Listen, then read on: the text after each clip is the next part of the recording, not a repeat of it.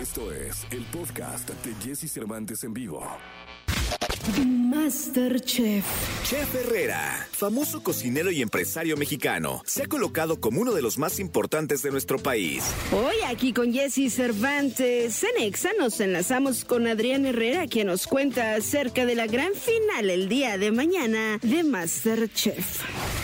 Es jueves, eh, jueves 4 de marzo del año 2021 y me acompaña el chef Herrera. Qué gusto tenerlo acá. Lo tuvimos al inicio del programa y ahora verlo eh, más contento después de una gran temporada. Me da muchísimo gusto eh, tenerlo aquí en la radio y además tener al chef Herrera con, después de una temporada exitosísima. ¿Cómo está, chef? Qué gusto saludarte. Bienvenido a la radio, bienvenido a EXA. ¿Qué ha habido? ¿Cómo estás? Un saludo a todo tu público y a tu equipo. Pues mira, muy bien, estamos pues ya eh, contentos, pero también un poquito así como ya tristes porque ya se nos acabó el programa y este y uno, uno, uno quiere que siga y que siga y que siga, pero no, ya, todo lo bueno tiene que tenerse, tiene que terminarse. Oye, eh, eh, ¿cómo, ¿cómo sintió el Chef Herrera el proceso de esta temporada? Es decir, de que hay un gentío, se van haciendo menos, menos, menos, menos, hasta que termina todo con Erubiel, con Itzel y con Adriana. Mira, eh, hay personajes que de pronto sabemos o intuimos que van a llegar a la final. Hay otros que estamos seguros que nos van a pasar de, un cierto punto, ¿verdad? Pero hay otros que nos dan la sorpresa y que decimos, pues, no, no sé. El osito panda es una de esas sorpresas, es uno de esos fenómenos que dices, bueno, a ver, ¿cómo demonios se coló? ¿Cómo le hizo para llegar ahí? O sea, yo, yo, yo te voy a decir la verdad, yo al principio dije, este se va.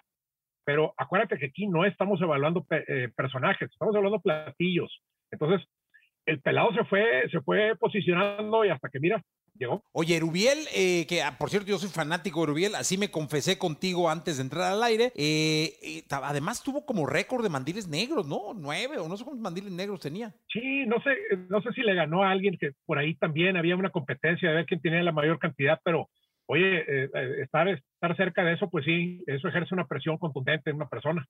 Pero además, ¿sabes qué pensaba, chef? Que cuando tienes un mandil negro, al final vas a cocinar más y vas a cocinar más sobre presión porque la presión de irte es permanente, entonces tienes que estar mejorándote y mejorándote y mejorándote, cosa que no pasa con quien sube al balcón de origen. Sí, de hecho, mira, si te diste cuenta, hay un, hay un eh, participante que se llama José Luis, eh, de ahí de la Merced, él, él tiró la toalla, él eh, evidentemente, y te lo dice cualquiera de los jueces, en un momento dado él ya, ya dijo, ya no puedo o ya no quiero, más bien ya no quiero, porque de poder sí podía, este, pero llegó un punto que se decepcionó, se desilusionó, le entró la depre, yo no sé qué le pasó, y dijo, hasta aquí llegué. Y el otro dijo, no, a mí me vale. Así como decíamos ahorita, de que el tipo le vale.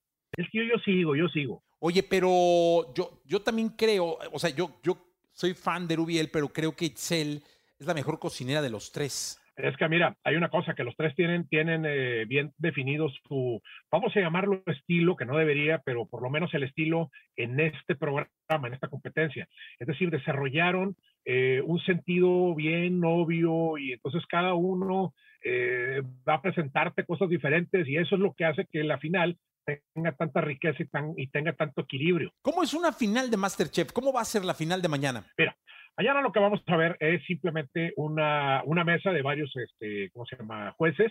Eh, nos van a ir presentando los platillos, los participantes van a platicar acerca de ellos, este, se les hace alguna pregunta quizá por ahí, eh, para estar muy claros en lo que nos van a servir.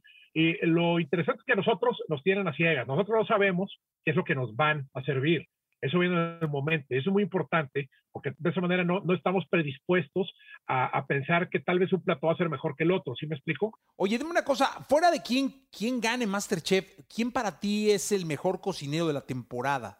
O sea, que no tenga que ser el ganador. O sea, que tú dijeras, no, hombre, este ya se fue, pero qué bárbaro, qué bien cocinaba. O la sargento, o no sé.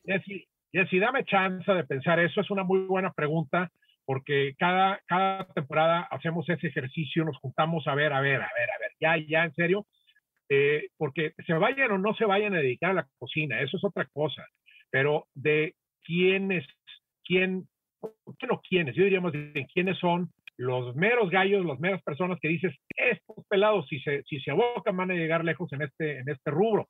No, ahorita, ahorita, y quiero, quiero esperarlo hasta mañana, a pensarlo bien. ¿Quieres esperarte a la final para tomar la decisión de, esta respuesta? Si tuvieras que contratar a alguien para tu restaurante, ¿a quién contratabas ahorita? Mm, pues es que el problema, que mira, la bronca, si no es tanto la, capacidad técnica, sino la disponibilidad, la actitud. Mira, este, eh, tenemos, por ejemplo, ya tuve, por ejemplo, ahí a un, a un ex participante hace años, lo tuve ahí en mi fonda y me fue muy mal, muy, muy mal. Pero es un tipo arrogante, este, conflictivo, etcétera. Pero, por ejemplo, ahorita tenemos a, Angelita Torreón, tú lo sabes, la tenemos trabajando en el Paso del Norte, la ha hecho muy bien, está haciendo unos postres que ahí te encargo del libro, en serio. Entonces, mira, eh, la, experiencia la van a ganar ahí. es, más que todo acá, mira, mental, es la actitud, es la disponibilidad. Oye, yo siempre he respetado muchísimo el paladar de los jueces, eh, de los chefs de, de Masterchef, porque ¿cuántos platillos puedes llegar a probar? En un domingo donde están todos los participantes? Mira, yo todavía ahorita, al día de hoy, traigo la comida hasta aquí. No tienes idea, es un suplicio. La gente cree que nomás llegamos y mm, así como jugar a la comidita. No, no, y lo que no sale, que hay unos platos abominables, hay unos muy buenos, hay unos que no vienen al caso, pero las abominaciones que hemos tenido que probar está para que ya ahorita aquí en Monterrey me hayan hecho una, me, hayan hecho una avenida con una estatua, perdón, no se dice estatua, se dice menumento. O sea que realmente terminas eh, con una saturación importante y, como, ching, ahorita no quiero saber nada de, de probar platillos experimentales. No, no, no, no, claro que no, porque mira, este, estamos probando y son tantos mendigos platos, uno tras otro, tras otro, tras otro, que ya cuando terminas dices, ya no quiero comer nada, dame un jugo o dame una sopa, un caldo así, puro caldo de pollo y ya, no quiero saber nada el día de hoy, o sea, así.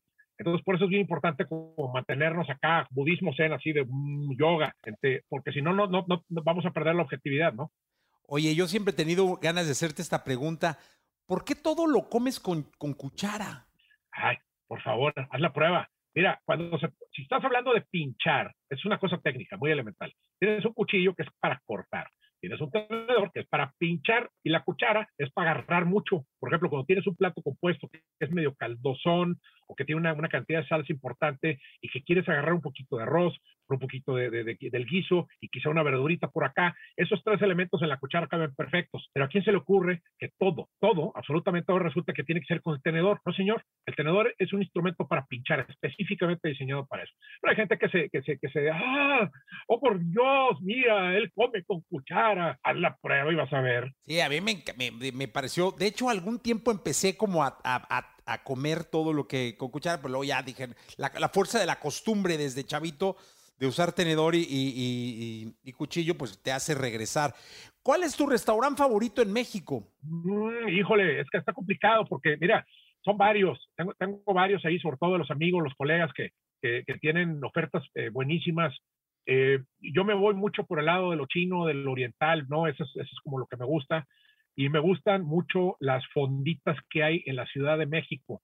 Eh, no tanto los restaurantes así como de propuesta caja y tona, ya sabes, eso sí vamos y todo, pero yo, yo prefiero la calle, prefiero los tacos de la calle, prefiero las tortas, prefiero las fonditas. Ahí aprendo yo muchísimo. Me la vivo en la calle, cuando voy a la Ciudad de México me la, paso enfermo, pero no me importa, me encanta. Sí, y sí creo que se aprenda mucho porque la cocina callejera es la más auténtica, es con la que crecimos todos. Exacto. Totalmente. Pues nada, mi chef, qué, qué, qué gusto tenerte en este programa. Invita al público a que mañana no se pierda la final de Masterchef. Público, no es pregunta, no es sugerencia, es una orden del chef Herrera. Tienen ustedes que ver la final de Masterchef 2021 mañana por Azteca 1, ¿verdad? Azteca 1, Azteca 1, claro. Punto de las siete y media de la noche. Perfecto, chef. Mucha... Jessy quiere que gane el Panda. No, va a ganar ¿Eh? eso sí te lo, te lo firmo. Yo creo que está entre Rubiel y Cel, eh, pero yo casi estoy seguro que va a ganar Rubiel. Te podría apostar una comida en una fonda. vamos órale, vamos a ver, vamos a ver quién gana. yo, no te puedo decir a quién le voy porque yo ya sé. Ah, Gracias, chef. Gracias, saludos. Saludos. Continuamos con el programa. Escucha a Jesse Cervantes de lunes a viernes de 6 a 10 de la mañana por Exa FM.